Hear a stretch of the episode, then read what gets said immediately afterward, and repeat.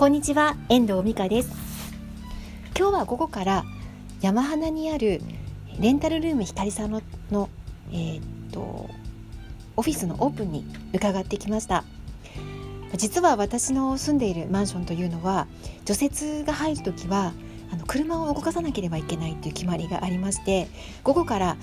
あの自宅で仕事ができないなと思っていて近くのカフェに行くか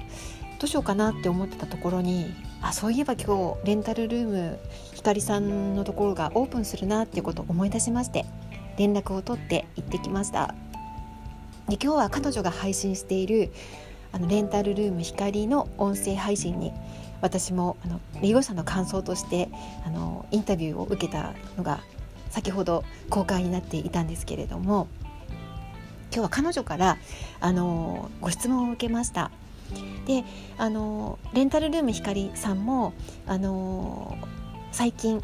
えっと、音声配信を始めたということもあって、まあ、その理由っていうのは、まあ、私や、まあ、彼女がね尊敬している先輩たちがあのこぞって音声配信このアンカーを始めたっていうことを、まあ、知りよくわからないけれどもなんか始めてみないとなっていうふうに思ったそうなんですよね。それで今日久しぶりに私と会った時にどうして美香さんはあの音声配信ミカズボイスマガジンを始めたのですかっていうふうにご質問をいただきました。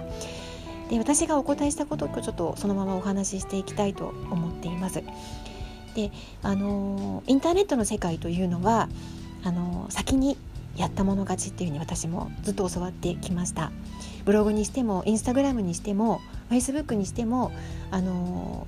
まあ先にねあの先駆した人が独り勝ちしてしまうというような世界だそうなんです。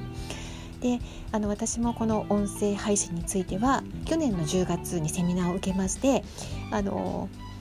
音声配信なんだなっていうことをあの教えてもらってあの自分でも始め始められそうだなっていうふうに思ったので、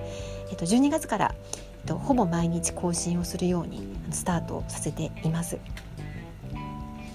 であのー、まあ、音声配信をしてよかったなってこのボイスマガジンを始めてよかったなっていうことの一つにまずあの自分が書きたいことブログなどで書きたいことのコンテンツがまとまってきたなっていうふうに一つ思うことがありました。はい、であとはあの私という人を知っていただける機会になるそういうことも感じています。であとはあの音声がこれから検索でどうなっていくのかっていうところもまだ未知数な部分はあるようなんですが、まあ、来年再来年あのと先駆していった結果どうなっていくのかっていうのもあの見届けていけるようなチャンスに恵まれているなっていうこともあるのであのやっています。あとはあの、まあ、尊敬する先輩たちがねやっているってことも私もあってその先輩たちが一生懸命更新をしている時に私もあの一緒に更新をしていこうっていうふうに決めたんですよね。なんかその先輩たちが辞めた時に私が始めるっていうのもなんだかねあのつまらないのであの追いつけるようにあのやっていきたいなっていうふうに思えたこともあります。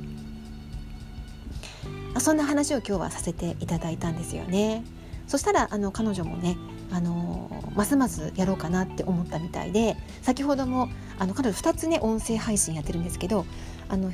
もう一つの方のも先ほどなんか更新されていたようです。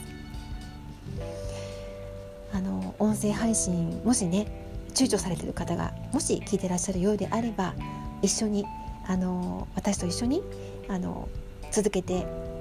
いけたらいいんじゃないかなっていうふうに思うんですよね。アンカーはとってもやりやすいのであの iPhone 一つでできるのでね私も手軽にあの疲れたなって思う時とか文章を書いてて疲れたなって思う時とかによく録音をしたりとかして、まあ、気分転換にもなるんですよ声を出すっていうことは。なのでとてもあのいいなっていうふうに思っています。そんな感じで今日お答えしましたレンタルルームひかりさんは山花のえっ、ー、とですねえっ、ー、と電車電停のあの西線11かなの駅から、えっ、ー、と徒歩1分から2分のところにある女性向けのあのピンクベースの可愛らしいあのこじんまりとしたオフィスです。あのえーと、数少人数のねセミナーとかあの少人数のあのなんだろうセッションとかにも向いてるかなって思います。2部屋あって1つの部屋はあのネイルサロンみたいにも使えるのかなって思うんですよね。なかなか素敵なサロンなので、まあ、ぜひあの気になる方はお問い合わせいただけたらと思います。デンタルルーム光で多分あの見つかると思いますので検索してみてください。では今日はこの辺りで終わりたいと思います。最後までお聴きいただきましてありがとうございました。また聞いてくださいね。ではまた。